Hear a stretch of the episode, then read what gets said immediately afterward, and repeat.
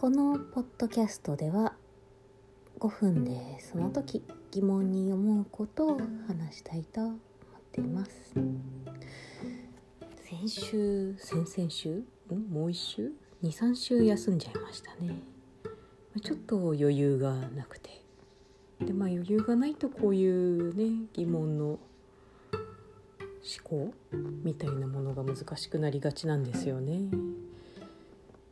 うん。継続は力なりみたいなのが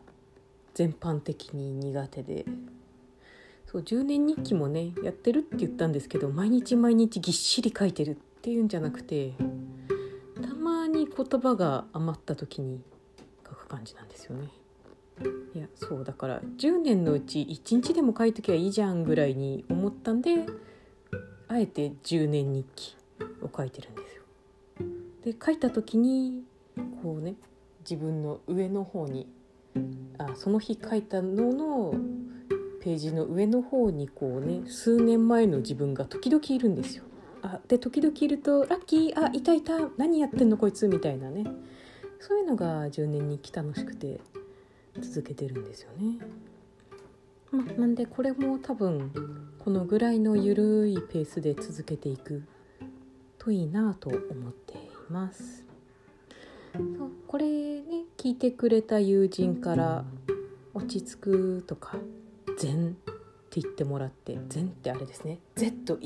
の禅ね。テキストで話してたから。そうそう。そんな風に表現してもらって「ほほそっか」私が疑問を置いとくだけでそんな風に思ってもらえるのか。っていうのは、まあ、すごく嬉しかったんですよね。そう。その疑問を疑問ままフラットに考えられるようにしたいなあっていうふうに思っていて比較的そう疑問って「はあ?」みたいな、ね、怒りを伴ってしまうことが、まあ、私にはあるんですよね。うんまあ怒りだけじゃなくていろんな、まあ、感情を伴うことが多いのかな疑問って。うーん興味関心いい意味の方もねあると思うんですけどあでそうそうトーンポリシングがしたいって意味でもないんですよ。そうじゃなくてね自分の思考を深めるためになるべく、ね、疑問をフラットに話せるようになりたいなというのはあるんですけどね。そうそうトーンポリシング的なのはね好きでなくて考えた上でね怒りを伝えることが必要だって思うんだったらそれはね怒って話すのも悪くないと思うんですけどね。はい、で今日のテーマの「いい子」っていう話なんですけど、まあ、ちょっとね子どもの教育関連の説明会にね行く機会がありまして「いい子ってなんだろう?」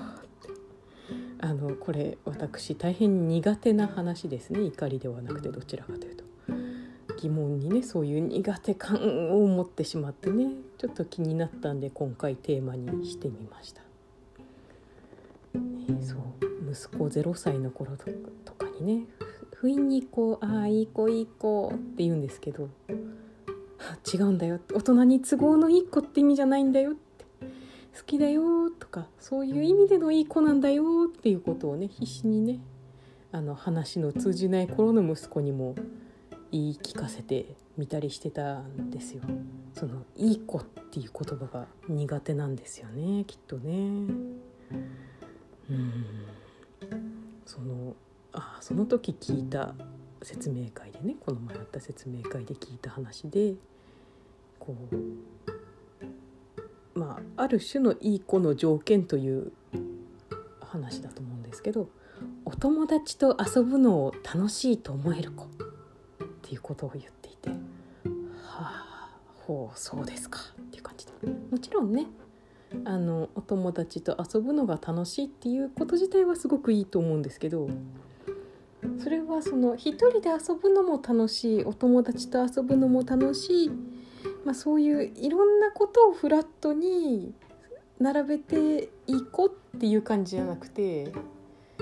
何ていうかこうねみんなと仲良くできるのがいい子だみたいな風に聞こえてすごく疑問だったんですよね。うんどうやったら私がそれを受け入れやすくなるのかなっていうのはもうしばらく考えてみたいと思います。